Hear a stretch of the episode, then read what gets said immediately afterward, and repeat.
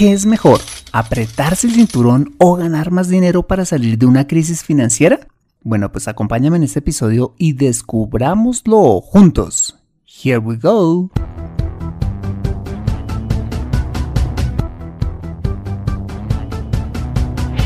Bienvenido a Consejo Financiero, el podcast de finanzas personales donde aprenderás a manejar inteligentemente tu dinero, salir de deudas tomar buenas decisiones financieras y alcanzar una prosperidad sólida y duradera. Consejo Financiero son finanzas personales prácticas para gente como tú que desean transformar su futuro financiero. Bienvenido a bordo.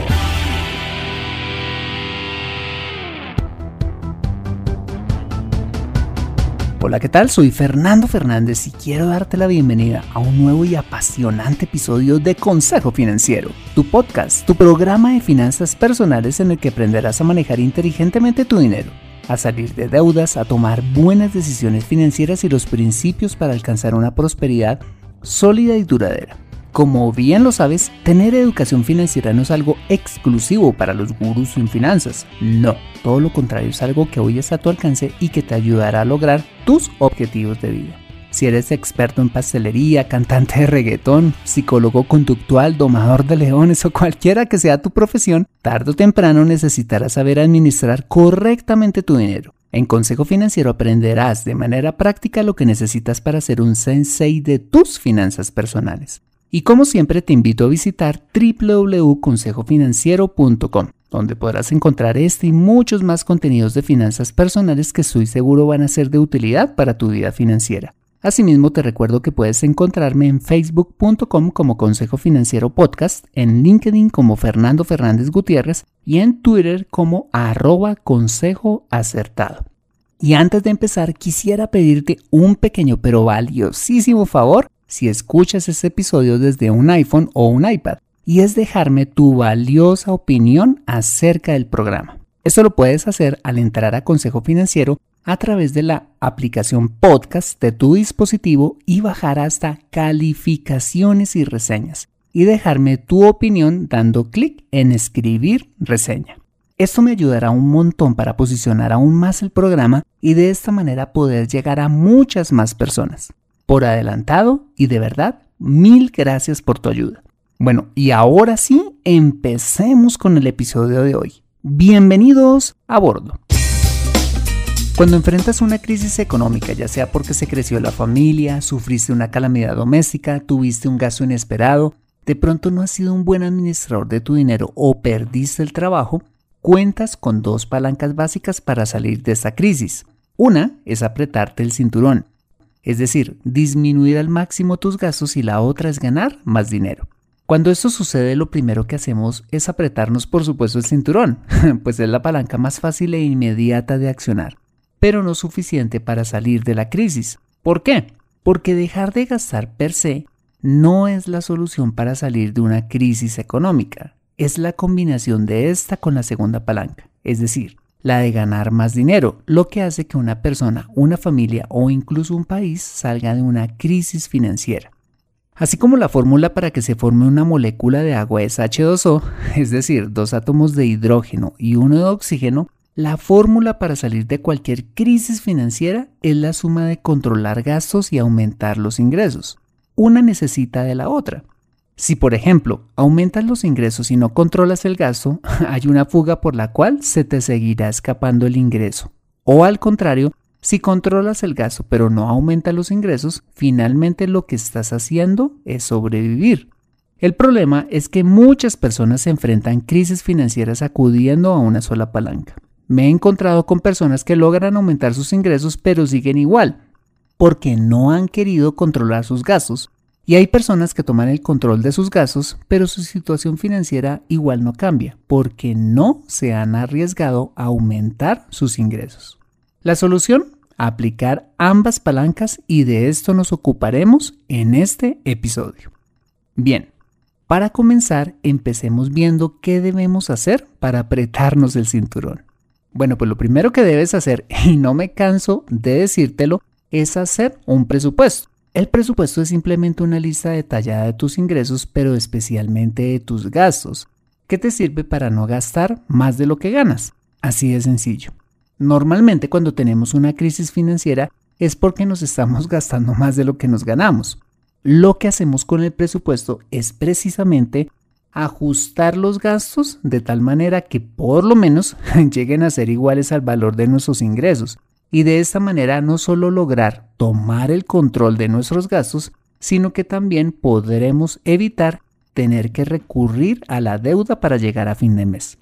Este proceso de ajustar el total de nuestros gastos al total de nuestros ingresos es lo que se llama hacer un presupuesto en base cero.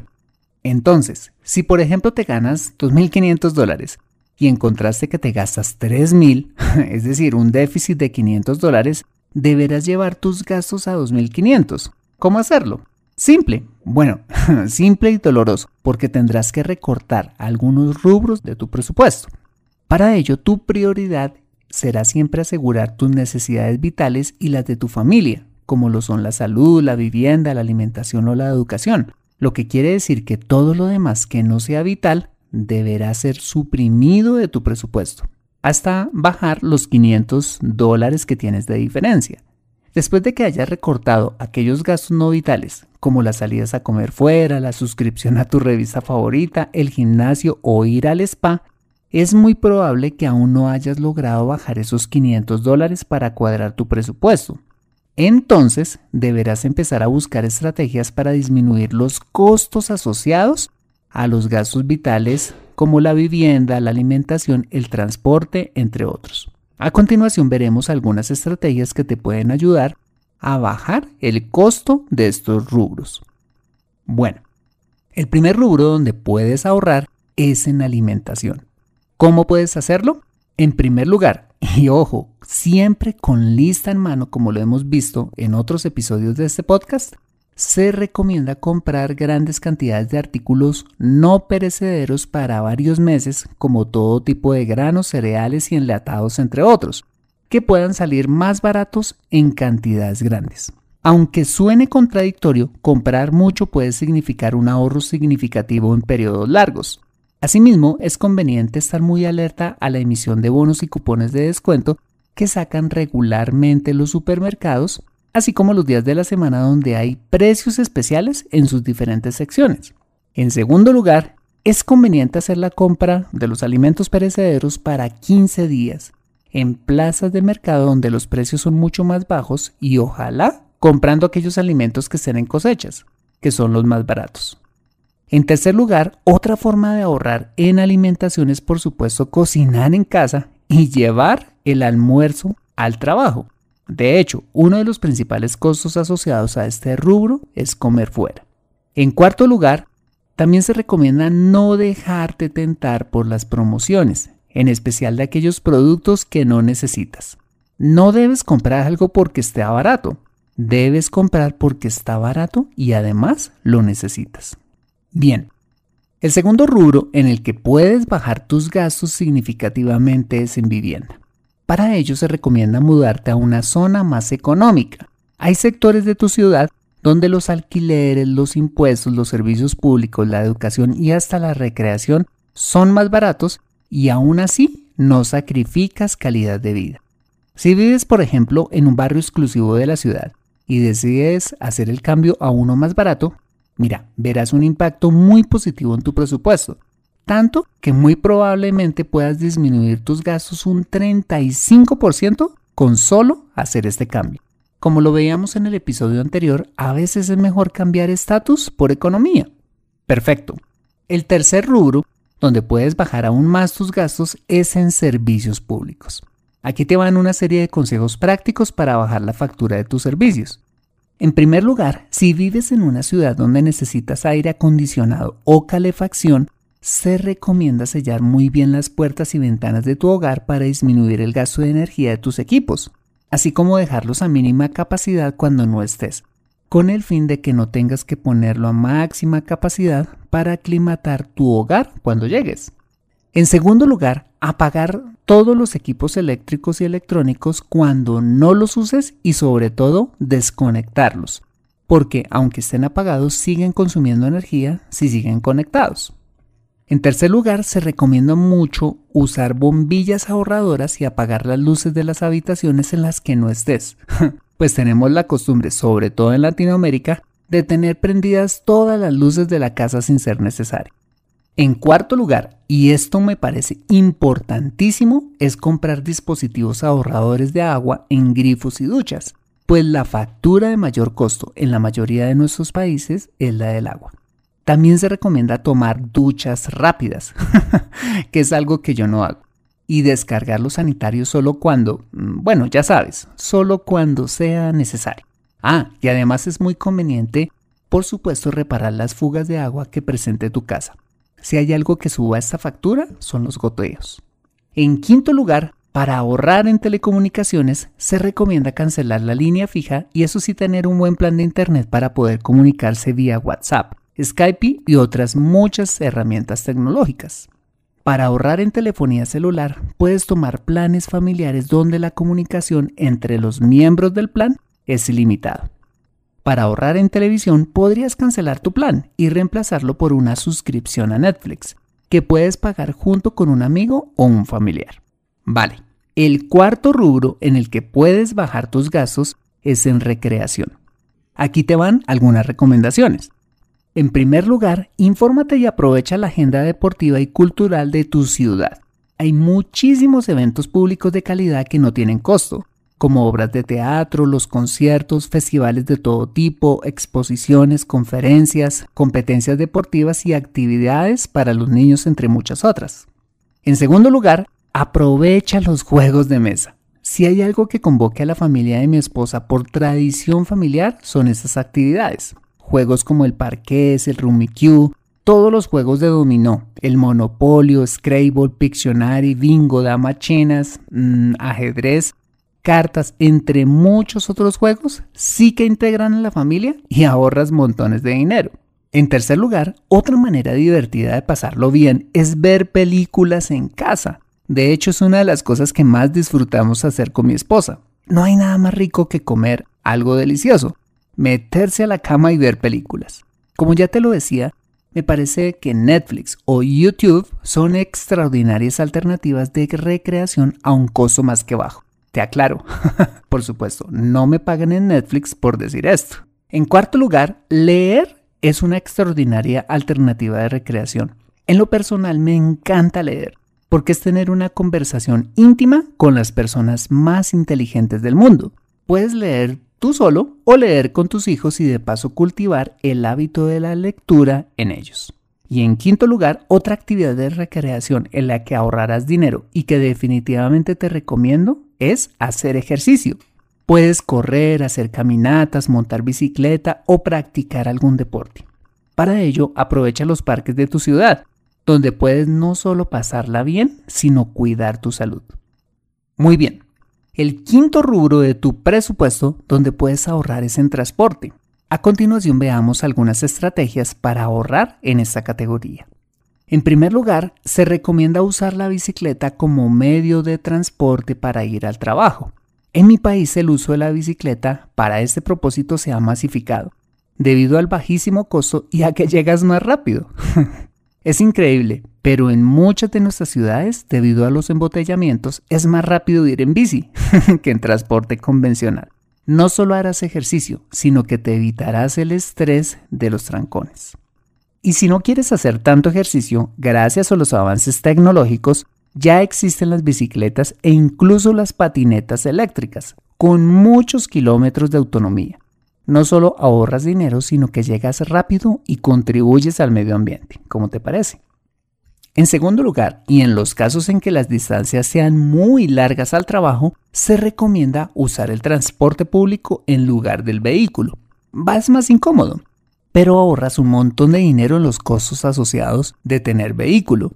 En tercer lugar, y en los casos que necesites obligatoriamente usar el carro, te recomendaría cambiar el que tienes por uno más barato y de bajo consumo de gasolina, con los cuales no solo ahorrarás en combustible, sino en impuestos y mantenimiento.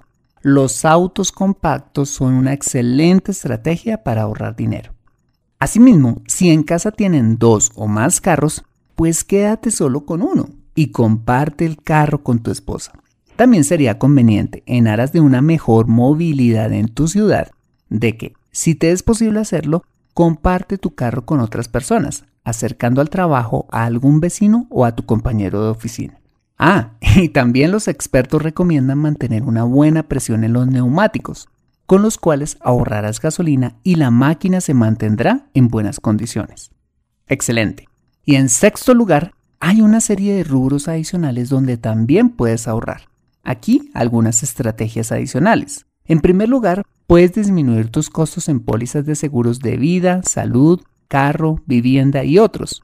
¿Cómo puedes hacerlo? Simplemente cotizando en otras compañías de seguros. Afortunadamente hay mucha competencia en el mercado de los seguros, lo que genera menores costos e incluso mejores cubrimientos y servicios. Solo debes tomarte el tiempo de cotizar y te sorprenderás de lo mucho que puedes ahorrar haciendo esto. En segundo lugar, puedes ahorrar dinero comprando cosas de segunda mano para tu casa como muebles, accesorios, decoración, cosas para la cocina que pueden llegar a significarte un 50% o más de descuento adquiriendo cosas de calidad y en buen estado. Portales como OLX, ir a, ventas de garaje o visitar tiendas especializadas pueden ayudarte mucho. Asimismo, puedes ahorrarte un montón de dinero comprando artículos usados para tu bebé en tiendas especializadas, como el cochecito, juguetes y hasta la ropa. Cosas que nuevas son extremadamente costosas y que además tus hijos no tardarán en dejar. En tercer lugar, y si tu situación económica lo amerita, considera el homeschooling como una opción de educación para tus hijos, es decir, cambiar la educación tradicional en instituciones públicas o privadas por una formación innovadora en casa, con tu tutoría y con el apoyo de expertos en la materia. No solo ahorrarás muchísimo dinero, sino que también puedes lograr la titulación formal de tus hijos, tal como si lo hubieran hecho en una institución tradicional. Ok, hasta aquí hemos visto algunos consejos para aplicar la primera palanca, es decir, apretarnos el cinturón bajando los gastos y existen muchas más estrategias para las cuales solo necesitarás de creatividad y sentido común. Si quieres profundizar más acerca de cómo hacer el presupuesto, te invito a que escuches el episodio número 3 de este podcast. Muy bien, ahora veamos la segunda palanca, que es ganar más dinero y para ello recordaremos rápidamente las estrategias que tenemos a la mano para lograrlo. Si hay algo que potencialice tus finanzas personales es ganar más dinero, que sumado a la buena gestión de tus gastos, te dará como resultado salir de cualquier eventualidad financiera y alcanzar una prosperidad sólida y duradera. ¿Y por qué no quiero detenerme tanto en esta segunda palanca? Porque ya tienes a tu disposición cada alternativa vista en profundidad a través de los diferentes episodios de este podcast. Bien, en primer lugar está el emprendimiento. Si no tienes ingresos o los que tienes no te alcanzan, emprender es la primera fuente para generarlos.